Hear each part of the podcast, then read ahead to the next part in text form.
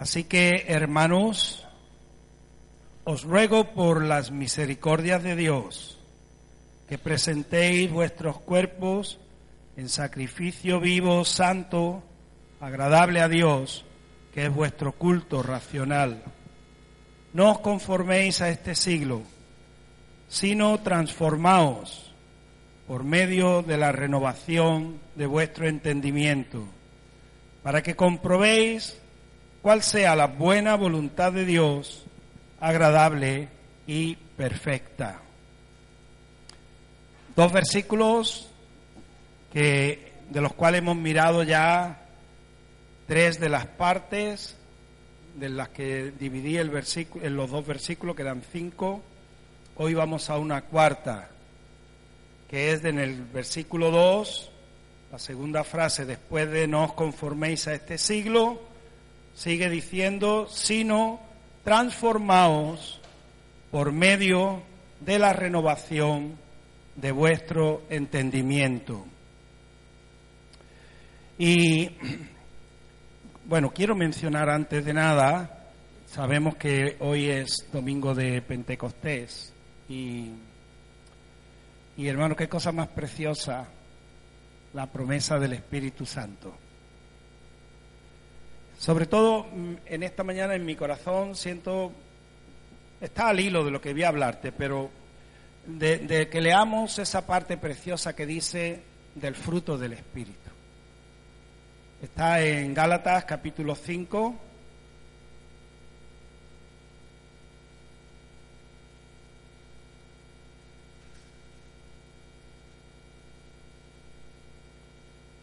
En el mundo cristiano evangélico, por todo el mundo se celebra este domingo de una manera muy especial. A veces ya lo hemos mencionado de forma reiterada en España.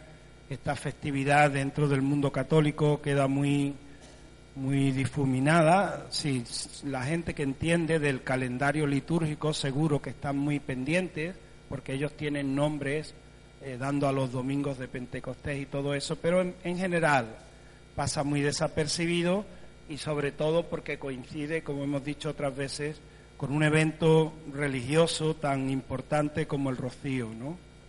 Pero realmente es, es una celebración dentro del... No que tampoco nosotros tengamos que tener un día para celebrar el Espíritu Santo, pues eso tenemos que celebrarlo todos los días, pero es importante, hermanos, el poder eh, pararnos en esta mañana. Y, yo tenía en mi corazón estos versículos del capítulo 5 de Gálatas, donde dice a partir del versículo 22, mas el fruto del Espíritu es amor, gozo, paz, paciencia, benignidad, bondad, fe, mansedumbre, templanza. ¿Qué leyes le vas a poner a eso? Contra tales cosas, dice la Biblia, contra tales cosas no hay ley. ¿Qué ley le vas a poner a eso? Porque es el fruto del Espíritu y el fruto de lo que realmente el Evangelio en el amor de Dios ha podido hacer, algo que supera todas las reglas, que supera todas las exigencias.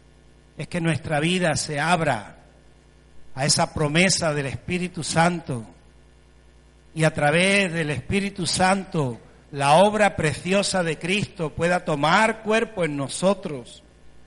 Y de eso estamos hablando en esta mañana cuando hablamos en Romanos de renovados o transformados por medio de la renovación de vuestro entendimiento.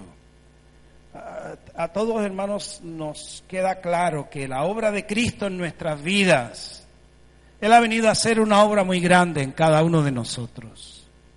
No es solamente dar un, pequeño arreglo, pero sabemos que la obra del Señor, Él ha venido a mi vida a hacer una obra grande, una obra preciosa, una obra que podemos entender que es verdaderamente profunda. Y para trabajar en profundidad en las personas, Hermano, qué precioso es una sanidad, sí, porque es un favor, sobre todo una demostración milagrosa del poder de Dios.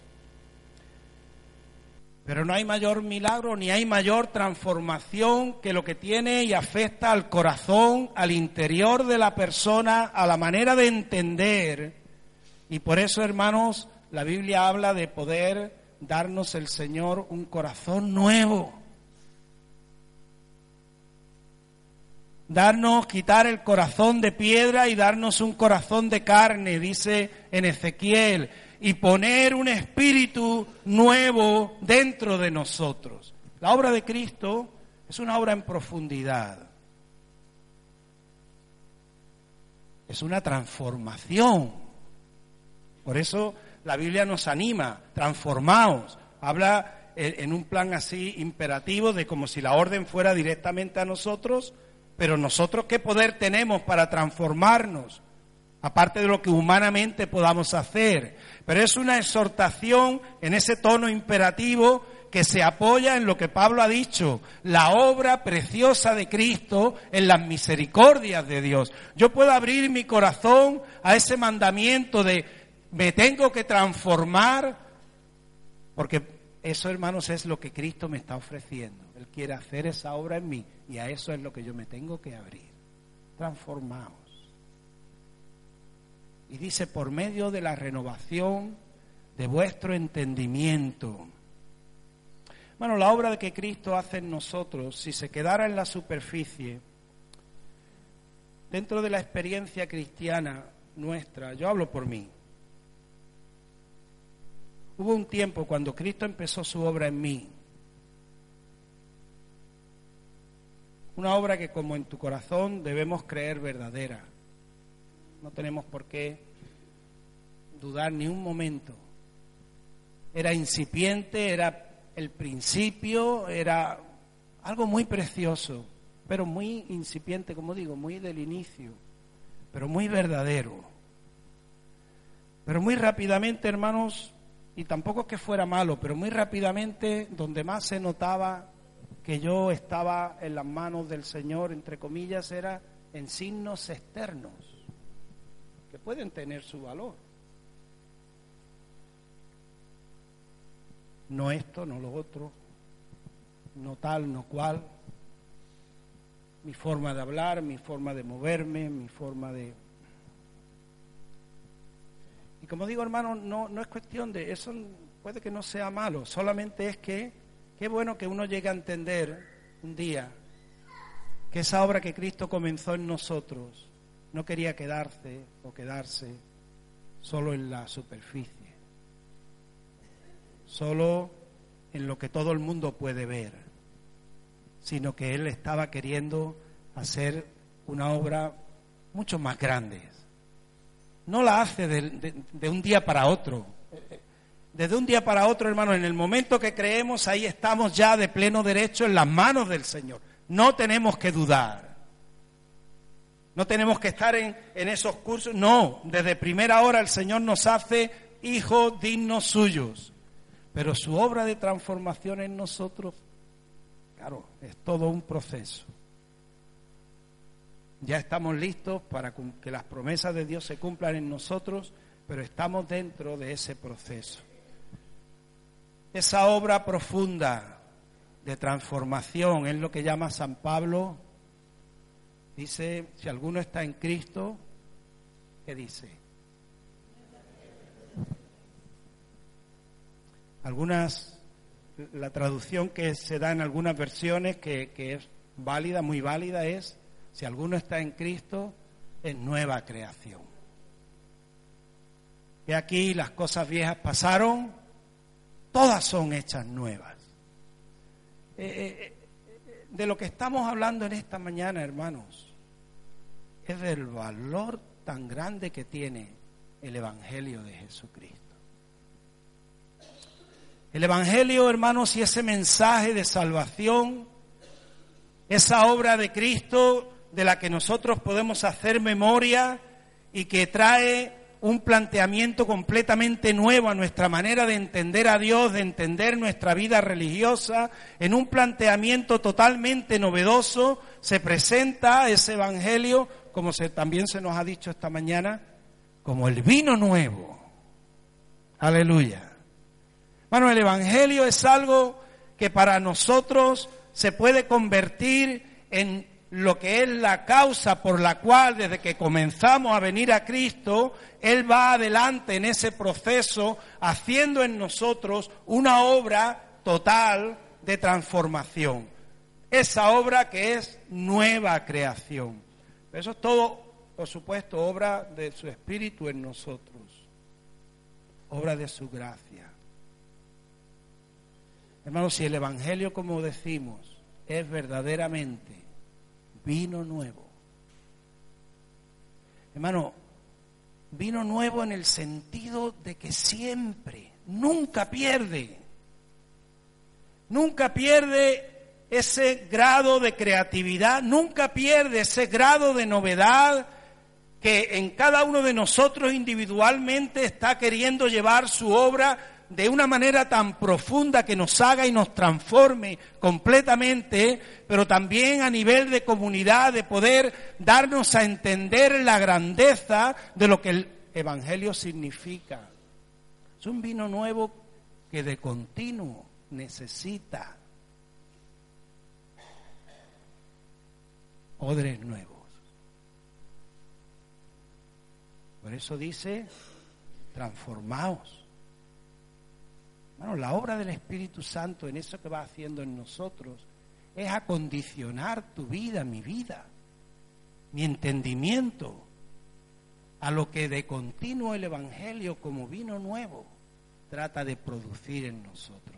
Y es una simbiosis, es el Evangelio cambiándome y al mismo tiempo yo en ese, en ese cambio permitir que el Espíritu Santo, como ese vino nuevo, vaya no solamente dándome ese entendimiento y esa renovación, sino que el Evangelio pueda tomar cuerpo, pueda tomar esas dimensiones que debe tomar en lo que significa la grandeza de la salvación del Señor en nosotros. Hablaba antes del Pentecostés. Hemos leído el fruto del Espíritu. Hermano, gracias a Dios por su obra de amor. Tenemos que afirmarnos en el amor de Dios. En todo anhelo de que la obra de Dios vaya adelante en esa transformación, hermanos, afirmarnos en el amor de Dios, que sobrepasa todo entendimiento, como todo lo de Dios. Podemos todos decir, hermanos, yo conozco el amor de Dios, yo conozco a Cristo. Pero el amor de Dios sobrepasa mi entendimiento, su paz sobrepasa mi entendimiento. En Cristo que están escondidos todos los tesoros de la sabiduría y del conocimiento. Si es verdad que yo le conozco, pero al mismo tiempo, Pablo tiene que orar. Cuando él ora por los Efesios, él dice, lee conmigo Efesios capítulo 1, esa oración de Pablo. Versículo 15. Aleluya, ha hablado del Espíritu Santo. Dice en el versículo 13, dice del capítulo 1, dice, en él también vosotros, habiendo oído la palabra de verdad, el Evangelio de vuestra salvación, y habiendo creído en él, fuisteis sellados con el Espíritu Santo de la promesa, que es la zarra de nuestra herencia, esa señal hasta la redención de la posesión adquirida para alabanza de su gloria. Dice Pablo el versículo 15, por esa causa, yo habiendo oído de vuestra fe en el Señor Jesús, de vuestro amor para con todos los santos, no ceso de dar gracias por vosotros, haciendo memoria de vosotros en mis oraciones. Oro al Padre, dice el apóstol Pablo, Doy gracias por vosotros. Habéis creído en el Evangelio de verdad y habéis sido sellados con el Espíritu Santo de la promesa. Pero doy gracias a Dios por vosotros y pido que el Dios de nuestro Señor Jesucristo, el Padre de Gloria, os dé espíritu de sabiduría y de revelación en el conocimiento de Él. Habéis creído. El Evangelio de verdad ha operado en vuestras vidas. Habéis sido sellados con el Espíritu Santo. Y mi oración a Dios es que Él siga dándoos espíritu de revelación en el conocimiento de Él. Y que alumbre los ojos de vuestro entendimiento. Dice el apóstol Pablo, transformaos por medio de la renovación de vuestro entendimiento. ¿Qué, maneras más preciosas, hermanos, la del Espíritu Santo? Él nos conoce a cada uno, sabe cómo somos, cómo ha sido nuestro caminar en toda nuestra vida, cómo entendemos las cosas, qué capacidades podemos tener pero hermano, por eso la obra del Espíritu Santo es preciosa. Porque Él sabe cómo tratarnos a cada uno. Sabe cómo poder llevar su obra adelante en cada uno de nosotros. No es obra de hombre. En el testimonio que nos damos, hermano. En el ánimo, en la instrucción que nos podemos servir unos a otros. No podemos pensar ni caer en el error que la obra es nuestra es la obra de su Espíritu Santo, que está muy interesado en tocar el corazón, que es ese entendimiento nuestro profundo, el corazón. Hermano, es tan precioso ver cómo el día de Pentecostés, en medio de esas señales tan, tan grandes que se hicieron, el Espíritu Santo tuvo a bien obrar que gente de diferentes naciones, que podían entender el, arameo quizás que hablaban los discípulos, podían entender el griego porque eran idiomas más, pero ahí estaba cada uno con su lengua, con su cultura que desde niño había tenido. Y cuando los discípulos comenzaron por el Espíritu Santo a hablar en lenguas, el milagro fue, hermanos, de que ellos escuchaban y entendían a cada uno. Cada uno podía entender el mensaje las maravillas de Dios en su lengua materna, tocando todo su corazón, tocando todas las fibras de lo que un ser humano necesita. Hermanos, que debemos creer en, en esa obra del Espíritu Santo que tiene un fruto tan precioso de amor, de gozo, de paz, Hermanos, debemos de creer cómo el Espíritu Santo es capaz de llegar a esa parte del entendimiento que no es intelectual, no, es una parte profunda del corazón donde solo el Espíritu Santo me abre los ojos, alumbra mi entendimiento para yo entender, como dice aquí, para que sepáis cuál es la esperanza que Él os ha llamado y cuáles las riquezas de la gloria de su herencia en los santos. Bueno, ¿cuánto nos falta? Muchísimo. Muchísimo, pero ya de entrada, como el Espíritu Santo es el que lleva su obra adelante, Él sabe cómo yo necesito su amor. Él sabe cómo yo necesito su gozo. Somos muy contradictorios, muy contradictorios. Su gozo, su paz. Aleluya. Yo necesito el alivio del Espíritu Santo en mi vida esa disciplina preciosa que es el yugo de Jesucristo, que trae alivio a mi alma.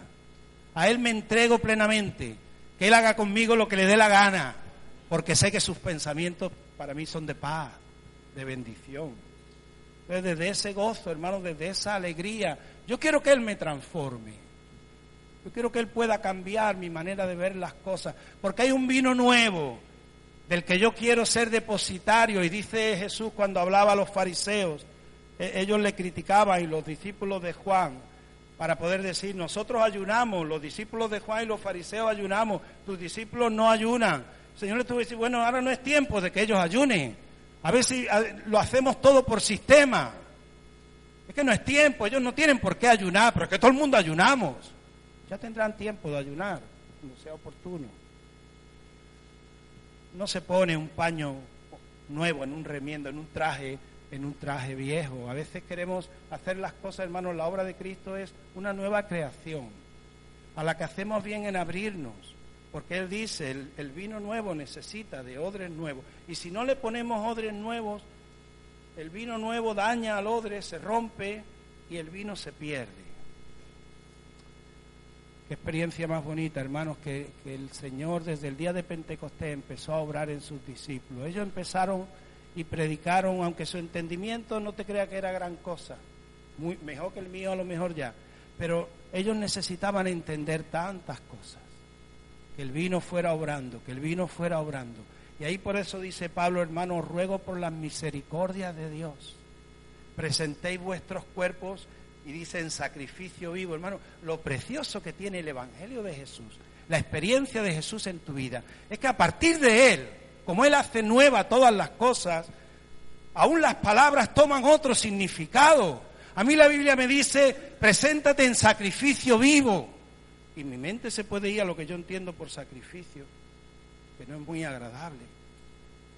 Pero el Espíritu Santo me hace entender que en Cristo palabras como sacrificio, libertad o cualquier otra palabra toman una dimensión tan preciosa. Es una manera tan diferente de poder entender a Dios, de poder entender su palabra, que por eso, hermanos, es precioso la oración de Pablo yo oro que vuestro entendimiento sea alumbrado, los ojos de vuestro entendimiento sean alumbrados. Es decir, que el Evangelio como vino nuevo siga haciendo su obra en tu vida. Deja que te pueda convertir en una cosa nueva, en un odre nuevo, con esquemas diferentes, con una manera de entender diferente. No a la que se le ocurra a cualquiera que tengas a tu lado o enfrente tuya. No a lo que yo te quiera decir. A lo que el Espíritu Santo está queriendo mostrar. Yo decía en la, en la convención que tuvimos hace ahora ya más de un año, hermano, la renovación de nuestra mente para la transformación no es fácil. Es solo obra del Espíritu, ya lo he dicho. Pero hermano, no es fácil. Yo reconozco que hay una lucha, hay una lucha. Hay una resistencia.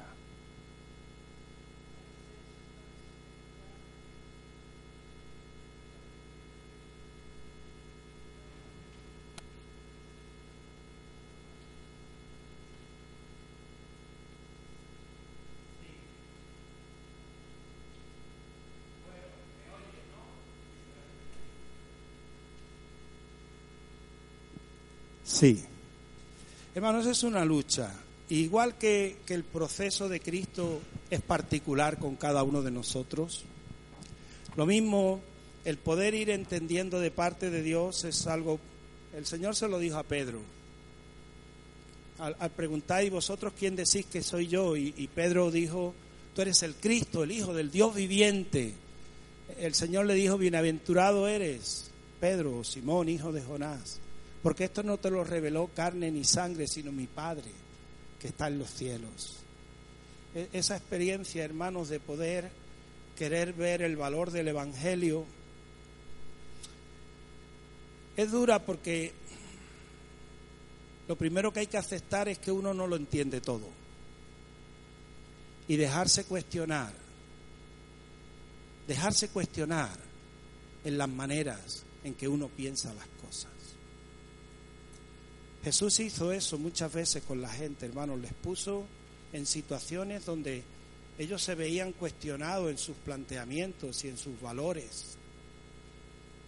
Pero hermanos, es un cuestionamiento que, que es una manera de entrar a la vida cuando uno permite que ese vino de salvación, ese vino nuevo del Evangelio, pueda abrir nuestro entendimiento. Y la iglesia lo ha necesitado desde el principio, cada generación, hermanos, a veces parte de la historia de la iglesia de, una complicación y un, un aspecto no muy bonito de la historia de la iglesia, pero la obra del Espíritu Santo es de continuo una necesidad de encontrar corazones que quieren entender, como dice Pablo, comprender con todos los santos cuál sea la anchura. ¿Tú has comprendido ya cuál es la anchura? A veces podemos tomar actitudes que parece que ya sabemos cuál es la anchura y cuál es la longitud y cuál es la altura. Pero a veces, hermanos, no tenemos ni idea, porque la anchura es inalcanzable y la altura y la profundidad como dice, y de conocer el amor de Cristo que excede a todo conocimiento, para que seáis llenos de toda la plenitud de Dios. Nos abrimos a la obra del Espíritu Santo. Yo necesito ya, al margen de que yo ya me haya transformado más o menos, yo necesito ya su amor, su gozo, su paz, su paciencia. Me alegro, hermanos, en el Señor de poder sentirme en ese abrazo del Señor totalmente liberado.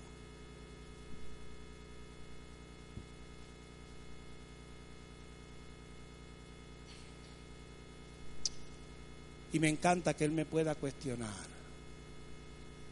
A veces, eso sí, el ambiente nuestro, donde por un lado tenemos que decir, y tenemos la verdad, hermanos, tenemos la verdad en Cristo, parece que tenemos que aparentar que tenemos todas las respuestas. Si, si la iglesia tiene que fingir que tiene todas las respuestas, ¿qué vamos a transformarnos? ¿Qué nos va a cuestionar el Espíritu Santo? si ya está todo planteado? A veces lo único que nos falta muchas veces es pues esa carga que es insoportable de que nunca llegamos a lo que tenemos que llegar. Eso a veces parece saludable. Hermano, ya de entrada nunca llegamos a lo que tenemos que llegar, pero por eso estamos en Cristo. Y nos abrimos en el alivio del Señor a querer en la medida que Él nos permite seguir entendiendo las cosas de tal manera que el Evangelio pueda ganar en nosotros poder.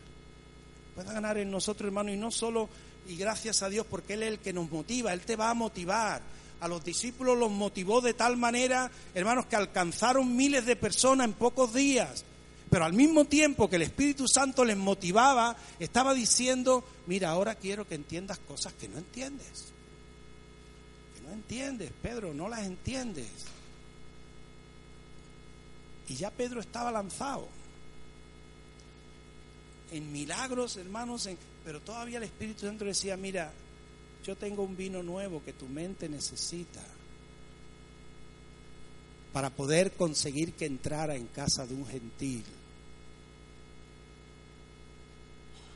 Transformaos por medio de la renovación de vuestro entendimiento una de las cosas, hermanos, que la iglesia necesita es vivir el misterio de la encarnación de Cristo. Se hizo hombre para poder ponerse a la altura de los semejantes y poder desde esa condición de hombre y humillándose, haciéndose siervo, humillándose hasta lo sumo, poder hacer entender el amor de Dios y poder hacer entender de qué manera el Evangelio era algo que podía escandalizar Ciertamente podía escandalizar, pero tenía un poder transformador que hasta el día de hoy, hermanos, nosotros podemos como depositarios de la verdad de Cristo poder disfrutar. Transformados. ¿A qué nos transformamos?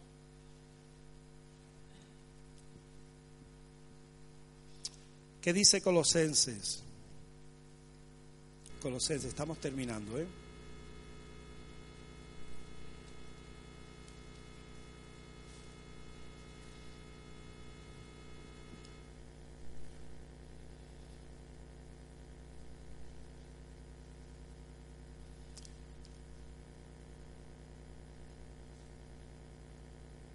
Dice el, versículo 5 del capítulo 3, Haced morir pues lo terrenal en vosotros, fornicación, impureza, pasiones desordenadas, malos deseos y avaricia, que es idolatría. Cosas por las cuales la ira de Dios viene sobre los hijos de desobediencia, en las cuales vosotros también anduvisteis en otro tiempo cuando vivíais en ellas pero ahora dejad también vosotros todas estas cosas, la ira, el enojo, la malicia, la blasfemia. Palabras deshonestas, hermanos, las palabras deshonestas no tienen por qué ser tacos. Los tacos son malsonantes. A veces de mala educación puede ser. Pero las palabras deshonestas, hermanos, son palabras que no tienen buena intención. Y tenemos que tener mucho cuidado con esas palabras.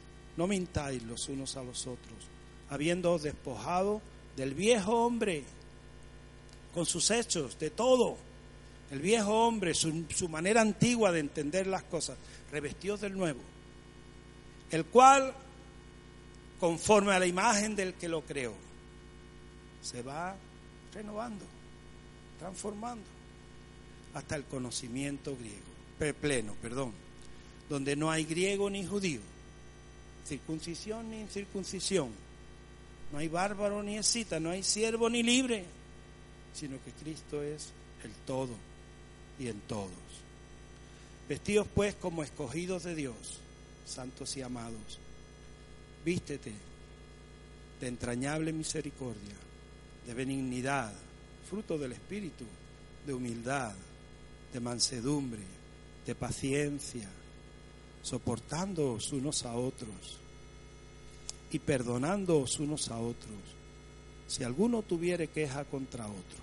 De la manera que Cristo os perdonó, así también hacedlo vosotros sobre todas estas cosas, vestidos de amor, que es el vínculo perfecto. Aleluya. Pues damos gracias a Dios, hermanos, porque el Evangelio ha venido a nuestras vidas y el Evangelio nos llamó a seguir a Cristo. Hoy el, llamado del Evangelio sigue adelante en tu vida y en mi vida, porque Él quiere trabajar más profundo. Yo no te voy a decir, ni, ni puedo decir, hermanos, hasta qué punto Él quiera trabajar en tu vida o no, pero es esa obra de Él con cada uno de nosotros. El Evangelio necesita, porque es vino nuevo, odres nuevos y oramos al Señor un domingo como este de Pentecostés, que su iglesia pueda vivir en el poder del Espíritu Santo, una transformación, hermanos, que ayude que el Evangelio pueda romper barreras, pueda llegar donde ahora mismo no está llegando y nosotros podamos gozarnos con esa obra de su Espíritu en Cristo Jesús. Amén. Vamos a orar.